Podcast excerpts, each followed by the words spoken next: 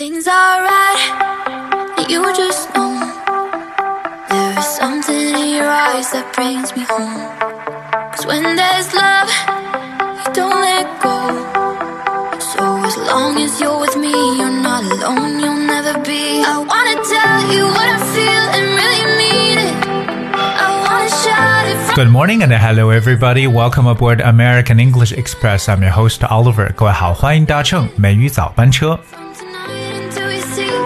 In my past teaching experience, I often encounter students who are not able to speak English fluently, either because they don't exactly know what to say or because they're just sort of running out of words. They don't even know what words to pick up to carry on the conversation. So, in today's show, I'm willing to share with you some of the ways that we can use to continue a conversation of English.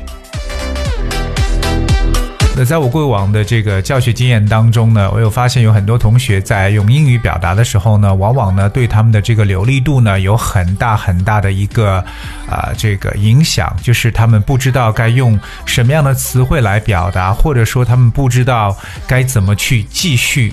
去聊一个对话，所以今天美语早班车，Oliver 跟大家一起来分享一下，当我们不知道我们的英文对话该如何继续的时候，我们都有哪些可以补充的一些方式来去缓解这种尴尬的情况。 From tonight until we see the end of time. Alright, so there are basically many different sort of scenarios or situations that we encounter and that prevent us from carrying on the conversation in English. So today we're going to look at some of the ways that, you know, probably help you to sort of ease the awkwardness. So I'm going to talk about how to keep the English conversation going. 如何呢能让英语的聊天呢进行下去？当然呢，我们也是有不同的情况来进行说明。所以今天呢，希望各位来记一下，到底我们可以用哪些方式来避免我们一些沉默的小 尴尬。All right, so there are really different ways we we can use to avoid silence. Uh, I think the first uh, point is if you don't understand the speaker. All right，如果你对讲话的这个人不是很明白的时候，这会儿呢，你该怎么去继续？我在我们以前的学习的过程当中，我们都知道，当我们没有办法去听明白对方讲什么的时候呢，往往使用的呢就是 pardon。I beg your pardon 这样的说法。Of course, that's right. But there are also many other alternatives. For instance, we can say, Sorry, I didn't get it. Sorry, I didn't get it. 意思就是我没明白你在说什么。Sorry, I didn't get it. Or in other way, we might say like, Sorry, I didn't quite catch you. I didn't quite catch you. 这个 catch 不是抓住，而是明白的意思。我没有特别明白你。Or we can simply by saying, Sorry, I don't understand. 那这是特别直白的一种说法。Sorry, I don't understand. 有些时候呢，我们也希望对方能够稍微的重复一下。So we might go like, "Sorry, would you mind saying it again?" Alright, so would you mind saying again 就表示说你可不可以呢再次的来重复一遍，有点像，you know, like I beg your pardon, or would you repeat it, please? 这是第一种，我们可能就是不明白对方在说什么时候的话，可以去用到一种方式。But there are also other situations. For example, if you don't know the word, I think this is a frequent occurrence for some people. 呃，就是完全找不到适当的词汇该描述，这个时候我们该怎么办呢 ？Alright, so if you don't know the word, simply can say that I cannot find the word I'm looking for. Alright, I cannot find the word I'm looking for，就是找不到我想要说话的这个词是什么。 或者呢，嗯，有些时候可能你知道你想说的词，但是不确定它到底适不适合。You can say I'm not sure if this is the right word, but I'm not sure if this is the right word, but alright，就是不确定是否是一个适当的词。这个 right word 不要理解为是正确的词，可以表示为适当的词汇，or means like it appropriate. Whether this is a appropriate word 我们也可以说 What I am trying to say is，实际上我想表达的是 What I am trying to say。is，嗯，这种说法呢，都可以让对方听的时候呢，稍微有一些缓冲，觉得哎，你可能给自己呢，就即使接下来说的不是很好呢，都会有一个缓冲的这么一个一个情况，right? But there are also other situations. For example, if you cannot find the word immediately，而这个情况也常见到，就是很多人他无法一下子找到他想表达的词汇。Alright, so if you don't want to be completely silent, but you need time to find the words. Alright, so here's what you can say. Alright, the first one is, well, let me put it in another way. 哎这是英语中常说的，可能我要说的东西，我不知道我表达是否正确，或者说我不知道我是否能把它做好。但是呢，我用另外一种方式来跟你解解释一下，就是 let me put it in another way。我们知道 put put 这个词，除了表示为放置在什么地方之外呢，还有 explain 解释的意思。So let me put it in another way, meaning like let let me explain it in another way，让我用另外一种方法呢来解释一下。有些时候呢，我也会跟很多同学去讲，就说如果你真的不知道这个问题怎么回答的时候，你又不想中间有这么一种啊长时间的沉默的尴尬，可以怎么办呢？我们可以迂回的来去描述。For example, we might use I've never thought about it, but I guess I have never thought about it, but I guess 就是我从来没有考虑过这个问题，可是我认为，哎，那其实还是会发表出自己的观点哈。I have never thought about it, but I guess. Or you can also go like, this has never crossed my mind before. This has never crossed my mind before，就是这种问题或这个事情，我之前从来没有去想过。Cross one's mind，在某人的脑海中闪现过，这就表示说某人想到过什么事情。So this has never crossed my mind before。那么接下来跟大家去说的这个呢，就是可能你同意一个人观点的时候，你可以怎么？把这个话题继续往下去继续，Alright, so you can go like, yeah, I totally agree with you. I totally agree with you，这是非常简单直白的表示这个赞同的说法。或者我们说，哎，某人讲的真的很有道理。You can say, I think you made a point. I think you made a point.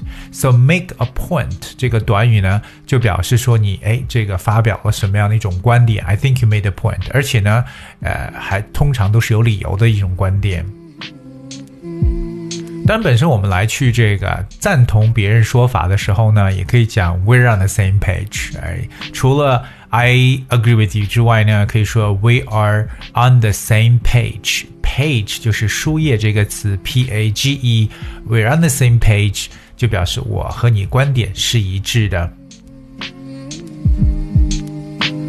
当然，也有些时候我们在进行对话过程当中，可能说我对一个话题觉得有点厌倦了，不想再聊了。我想呢，来换一个话题。So you might want to change the topic or change the subject. Alright. So if you want to change the subject, there are also a few ways you can talk about it. For instance，英语的口语当中有一个特别重要的词叫 say，s a y 这个词。那我知道很多人可能觉得 s a y say 就表示说的意思，but in spoken English，say could also mean that you want to change the subject, right? 它也是转变自己的一个话题常用的一个词 say。你比如说，我跟一个人正在聊天，我们正在谈论天气，突然我之间说 say you've got a nice car，哎，你的车不错啊，就是我突然之间转了一个话题，所以 s a y say 这个词呢，有点相当于 by the way，而顺便说一下转话题的这么一种感觉。当然，我们也可以很直接的让对方把话题转过来。我们可以说，Let's go back to another topic，or Let's move on to another topic。我们再重新说个话题吧，我们再说另外一个话题吧。Let's move on to another topic。So I think that in English there are really, really many situations that we have to think, you know, before we answer the question, or we might try to select the words. If you're not ready, then these things might help you, you know, sort of to get some time back, or sort of to not keep silent for a long time。那么今天所分享这些东西呢，就是哎，可能让大家争取一点时间呢，不要呢长时间的保持沉默，能够让这个对话顺利进行下去。OK，因为英语的语言当中有很多这样的语气，有很多这样的说话的技巧，大家呢都可以来用到，让自己在这个对话过程当中呢，不至于那么的被动。而有就是今天重点想跟大家去聊的内容。So today's American English Express, I have shared with you some of the ways we might use to continue or carry on the conversation. And uh, though there might be some difficulties or there might be some awkwardness that you don't know how to what to say or you don't know what word to choose from, I just hope that today's show might be helpful to you. 而这是今天呢，跟大家去分享的一些口语中的一些讲话的一些小的技巧。那希望各位呢能好好的去复习一下。And thank you so much for tuning today。今天节目的最后呢，送上一首来自 One Republic 的歌曲，Didn't I？And once again, thank you for tuning. I'll see you tomorrow.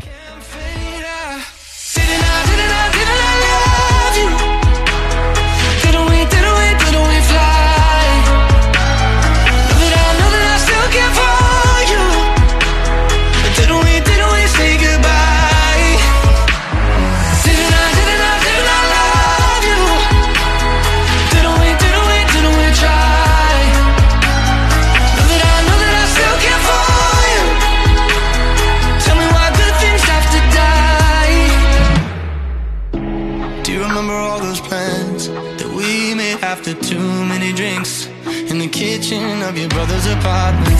Well, life was like a wishing well. 4 a.m. and raising hell. Damn, I know you all so well. Never thought we'd ever have to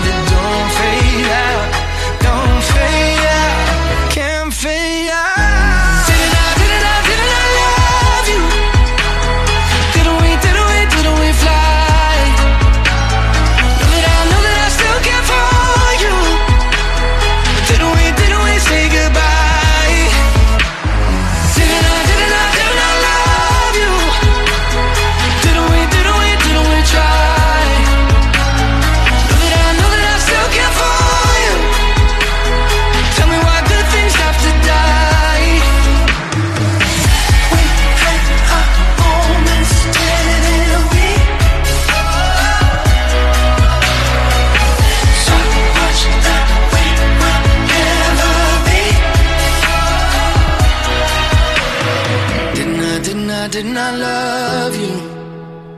Didn't we, didn't we, didn't we fly? Know that I know that I still care for you. But didn't we, didn't we say goodbye?